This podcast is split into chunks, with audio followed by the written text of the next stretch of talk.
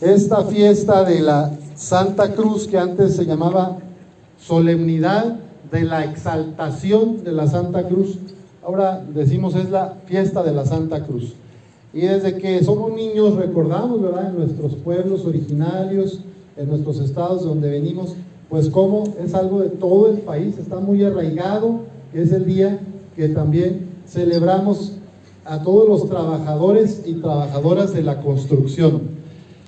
El motivo histórico, resulta que Santa Elena, ¿verdad? Era la mamá de un hombre poderoso de Roma que se llama Constantino, allá por el año 300 y fracción. Ellos eran de religión pagana, adoraban, eran politeístas, tenían muchos dioses, los dioses de los romanos, Júpiter, Marte, tenían muchos, muchos dioses. Los cristianos comenzaban a expandirse en el imperio romano, empezaban los apóstoles a evangelizar. Mañana nada más y nada menos será día de Santiago y de Felipe, dos de los primeros doce apóstoles que fueron por todo el mundo a predicar, se distribuyeron por el mundo conocido. Y bueno, ya para el año 300 pues ya había una buena cantidad de comunidades cristianas esparcidas en Medio Oriente, en Europa Oriental y Occidental, y en varias islas como Chipre, también en Antioquía, en Roma, en el norte de Egipto, en Alejandría. Este imperio romano tan grande, pues dominaba muchos pueblos. Y entonces viene este emperador Constantino, la religión cristiana era perseguida por los romanos los primeros 300 años hubo muchos mártires, muchos hombres y mujeres, niños y niñas que los mataban por ser cristianos. Por creer en Cristo te mataban gratis. Todavía en pleno siglo XXI, en lugares de nuestro mundo hay persecución para los cristianos, para los que creen que Jesús es el Salvador. Y si les ven una cruz o una Biblia, los apresan, los torturan. Y en muchos lugares hoy están matando cristianos. En Medio Oriente, en algunos lugares, países de África, de, países árabes, donde hay mayoría del Islam, ¿verdad? Islámicos. Aquí algo importante, el Islam no es, no es una mala religión porque no promueve la violencia en general, pero hay un grupito, que es menos del 1%, que son fanáticos. Y esos integristas o fundamentalistas son los que matan cristianos. Pero desafortunadamente por esos poquitos luego nos ponen en la tele y en los medios como que todos los que traen turbante, todos los que son islámicos, ya fueran sicarios o asesinos o los talibanes, ¿verdad? Estos terroristas. Pero es una minoría. Pero estos son unos de los grupos que persiguen a los cristianos. Bueno, Constantino nace en ese mundo romano, llega, tiene mucho poder, su familia, vínculos con los senadores, y entonces la mamá se convierte al cristianismo. La señora Elena conoce a discípulas, discípulos de Jesús, a, estos que andaban evangelizando, y recibe ese amor de Dios y, se quiere hacer cristiana, se bautiza. Y ocurre que por ese medio, Constantino en el año 313 hace un decreto, publica una ley para todo el imperio romano donde ya es libre la gente, ciudadanos que así deseen, ser católicos, ser cristianos y ya no tendrán persecución de los soldados romanos, ya no habrá muerte. Y tanto es el cambio que Constantino con recursos públicos del Estado romano construye las primeras capillas, templos y hasta basílicas. Entonces, por eso, fíjense, un 3 de mayo se empieza a construir una basílica y por eso este, Santa Elena, pues le debemos a ella en parte esta conversión de Constantino, su hijo. En otro momento de la historia, en una invasión de los turcos a los cristianos, también la cruz aparece en el cielo y, este Constantino tiene una revelación de por este signo vencerás, por este signo vencerás. Y efectivamente vence a los, al ejército contrario. Bueno, yo quisiera hacer una metáfora de la construcción, porque ustedes todos son constructoras y constructores. No solo construyen casas, albercas, hospitales, escuelas, locales comerciales, edificios de todo tipo. Antes que nada, ¿sabes qué estás construyendo? Tu propia vida, tu propia historia, tu familia. Tú estás construyendo tu familia. Tú eres pastor de tu pequeño rebaño. Tú eres constructor de tu propio grupo familiar. Y hay esta fama, ¿verdad?, de que a veces los albañiles son muy descuidados, los maestros, los chalanes, los ingenieros, como si fueran muy irresponsables con la parte familiar. Mala fama, que no es verdad, que no por uno vamos a decir que todos son igual, como no por un talibán terrorista vamos a decir que todos los islámicos son malos, ¿verdad? Entonces, yo quiero invitarlos a reflexionar cómo ha estado presente Dios en su vida. El Salmo nos decía, no olvidemos las hazañas del Señor. No olvidemos cómo Cristo nos ha ayudado en nuestro caminar, en, el, construir tu persona, en construir tu familia, construir tus relaciones, también el trabajo. Cómo hemos construido la propia vida y cómo Dios se ha hecho presente en esta historia, en esta construcción, que no es solo personal, es siempre comunitaria. Así como este edificio que veo aquí enfrente, toda esta área común tan bonita, no le hizo un solo albañil, ¿verdad? Le hicieron un grupo de constructores, varios trabajadores, desde los que diseñaron los planos, los que hicieron las cotizaciones, el catálogo de cuentas, los que hicieron las compras del material, los que transportaron el material, todos los que empezaron a, ya interpretar el plano y empezar a levantar cimentación, muros, todo lo que ustedes hacen y son expertos, son, es un grupo, no es uno solo, son muchos. La salvación en Cristo no es personal, es comunitaria. Por eso es muy importante preguntarme, ¿y yo cómo estoy siguiendo a Jesús? ¿Qué estoy haciendo? ¿Y cómo Jesús ha estado en mi vida? Sabemos historias de gente que ha tenido enfermos, se han encomendado a Cristo y han salido adelante, personas de, este trabajo que se han accidentado, que bueno, por eso está la Santa Cruz ahí a la vista bonita arriba adornada. Ponen, es la tradición, poner una cruz en un espacio para que domine y proteja a todos los constructores. Entonces lo que vamos a hacer ahorita es, les voy a dar cinco minutos y por mesas van a compartir por mesa con el de al lado, el compañero, compañera, si te acuerdas de alguna vez que a ti Cristo o su madre, de alguna manera la Virgen, te ayudó, te salvó. Como Jesús hizo una hazaña, o si no contigo, algún conocido de tu colonia que también se dedica a la construcción. ¿Me explico? O sea, compartan un poquito, ¿verdad? Si alguna vez se encomendaron al Señor Jesús, a Cristo, y tuvieron alguna cosa que salió adelante, ¿verdad? Ya sea en lo laboral o en lo familiar para que no olvidemos las hazañas del Señor. Los cinco minutos pueden compartir ahí con el de al lado, en las mesas, cómo recuerdan alguna cosa, algún favor o beneficio que Dios les haya dado. Adelante. Y pues ustedes son el sustento de cada uno de ellos que los esperan en casa. Dios los siga bendiciendo grandemente y le damos gracias a Dios.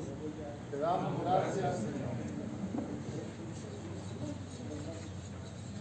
Muy bien, bueno, pues muy qué bonito lo que han compartido todos. Muchas gracias por tener esa pues esa honestidad y valentía para compartir.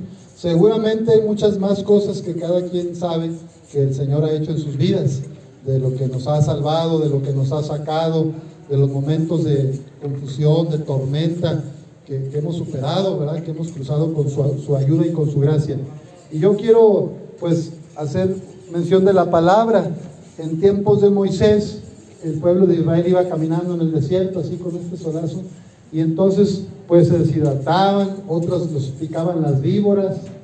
Entonces Moisés en un momento recibe un mensaje de Dios y le dice, mira, ah, levanta esta vara, un bastón, y con una forma de serpiente, y dice, todo aquel que mire este, este bastón con la serpiente enredada, va a ser sanado, o sea, no se va a morir por el piquete de, víbora. Entonces, esa es una alegoría de la cruz. En algún momento Jesús dice, cuando yo sea levantado de la cruz, atraeré a todos hacia mí. Quiere decir que todos los seres humanos estamos llamados a voltearlo a Él, a ver a Él, a Cristo crucificado, porque Él es la fuente de la salud, es la fuente de nuestra salvación. Todos tenemos algún error, algún pecado o varios, hemos sido lastimados, tenemos heridas, tenemos barreras personales, tenemos historias a veces muy dolorosas, pérdidas. Hemos hecho daño a otros también y a veces no sentimos que somos dignos del amor de Dios. Yo les quiero decir hoy que Cristo es el rostro de la misericordia del Padre y que Jesús, como dice, tanto amó Dios al mundo que envió a su único Hijo para que todo el que cree en Él tenga vida eterna. Y Jesús dice, no viene a condenar, viene a que a salvarnos. Jesús no vino a condenarnos, sino a salvarnos a todos, porque sabe que somos frágiles, que tenemos enfermedades espirituales, morales y físicas. Pues el Señor hoy, en este día de la cruz, queremos recordar estas hazañas que algunos ya compartieron, cómo ha hecho presencia salvadora en nuestras vidas y cómo Él quiere seguir amándonos y protegiéndonos. El signo de la cruz no es una cuestión como para que yo sienta culpa. Mira que todo lo que pasó por mí, qué culpa siento. En la cruz es el símbolo de la entrega máxima por amor. Y es también una invitación a que cada uno de nosotros nos entreguemos a los demás. ¿Cómo te entregas tú en tu familia? cómo abrazas y respetas a tu pareja, cómo escuchas a tus hijos y les das buenos consejos, qué ejemplos estás dando, ¿verdad? En tu lugar familiar. O en el trabajo también, como ahorita me dio gusto escuchar uno de los hermanos dice, yo doy gracias a Dios por la amistad, por varios amigos que hemos hecho aquí y cómo nos cuidamos, nos acompañamos y también nos damos consejos cuando alguien anda triste, cuando alguien trae una bronca económica o de cualquier tipo, aquí se han apoyado, los ingenieros, los trabajadores, los maestros, todos. Entonces yo, yo, también quiero decir eso, que Cristo está presente, resucitado en cada relación humana donde hay apoyo, donde hay solidaridad. Ahí está Jesús vivo y sigue salvando a otros. Entonces, damos gracias a Dios por este encuentro, por este día y vamos a recordar ahora a todos los hermanos trabajadores de la construcción que en el trabajo, que por los años de tanto esfuerzo, pues han muerto, ¿verdad? Varios han, han dejado ya este mundo, han trascendido y los encomendamos a la misericordia de Dios. No sé, me gustaría que dijeran los nombres, si alguien tiene algún hermano o algún compañero de aquí, de los mismos trabajadores que falleció este último año o en este tiempo de, que pasó de la pandemia, pues vamos a, ahora a cumplir pues un agradecimiento también por sus vidas, a darle a, Dios gracias por esa entrega, por lo que aprendimos de ellos. Acuérdate que para Dios todos estamos vivos. Pidamos a Dios que admita su alma entre todos sus santos y que los resucite un día llenos de vida y de gloria. ¿Alguien quiere decir en voz alta? Vamos a ponernos de pie y si alguien tiene algún nombre de alguna persona difunto que quiera pedir por su eterno descanso, puede decir el, nombre nada más. No hace falta decir el apellido. Guillermo, Francisco, Mario. Le doy gracias a mi hijo, que hace cuatro años que se me que era un obrero, que trabajó aquí con el arquitecto, que es nuestro patrón. Y este, estoy agradecido con todos mis compañeros que ellos lo quisieron mucho, como yo lo traigo en mi corazón, no se me olvide. Y le doy gracias a mi Padre Dios, aquí me regresaron mi trabajo por parte de él, por parte del arquitecto que ya había trabajado con él. Y le doy gracias a mi Padre Dios que todavía estoy vivo y que hemos trabajado en el peligro con el arquitecto, que ha salido adelante con nosotros como hemos salido con él y quiero que sea, el nombre sea de él, el nombre de mi hijo, Juan Bocanegra, que aquí todos lo conocieron, que fue un trabajador éxito de aquí del arquitecto. Muchas y de gracias. todo. Juan Bocanegra. Muy bien. Así es. Juan Bocanegra. Muy bien. Pedimos por nuestro hermano Juan.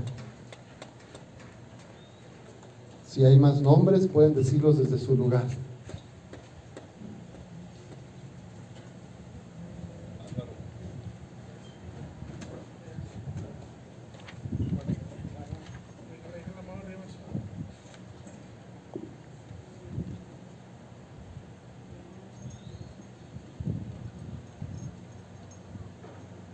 A tus manos, Padre de bondad, encomendamos el alma de todos nuestros hermanos y hermanas difuntos, con la esperanza firme de que resucitarán en el último día, y con todos los que han muerto en Cristo. Te damos gracias por todos los dones con que los enriqueciste a lo largo de su vida. En ellos reconocemos un signo de tu amor y de la comunión de los santos. Dios de misericordia, acoge las oraciones que te presentamos por estos hermanos que hemos recordado, que nos han dejado, y ábrele las puertas de tu mansión. Y a sus familiares y amigos, a todos los aquí presentes, a todos nosotros, los que hemos quedado en este mundo, concédenos saber consolarnos con palabras de fe hasta que también nos llegue el momento de volver a reunirnos con ellos junto a ti en el gozo de tu reino eterno. Por Jesucristo nuestro Señor. Amén. Eso es algo muy importante. La cruz no es el final. Después de la cruz, ¿qué pasó? La resurrección. Después de la entrega del amor al máximo de Jesús por todos nosotros, el Padre lo resucita. Y esa es nuestra fe cristiana, que también nuestros seres queridos y nosotros moriremos y como Cristo murió y resucitó, también resucitaremos con Él. Dale, Señor, el descanso eterno y brille para ellos la luz eterna. Que descansen en paz, así sea. Ahora vamos a rezar todos juntos con la oración que Jesús nos enseñó. Padre nuestro que estás en el cielo, santificado sea tu nombre. Venga a nosotros tu reino. Hágase, Señor, tu voluntad en la tierra como en el cielo. Danos hoy nuestro pan de cada día.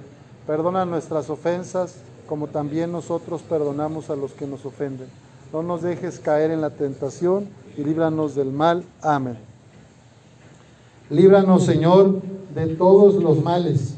Líbranos de sentirnos más que los demás, de criticar, de juzgar, de hacer chismes, de aprovecharnos de los otros. Líbranos también de sentirnos menos que los demás.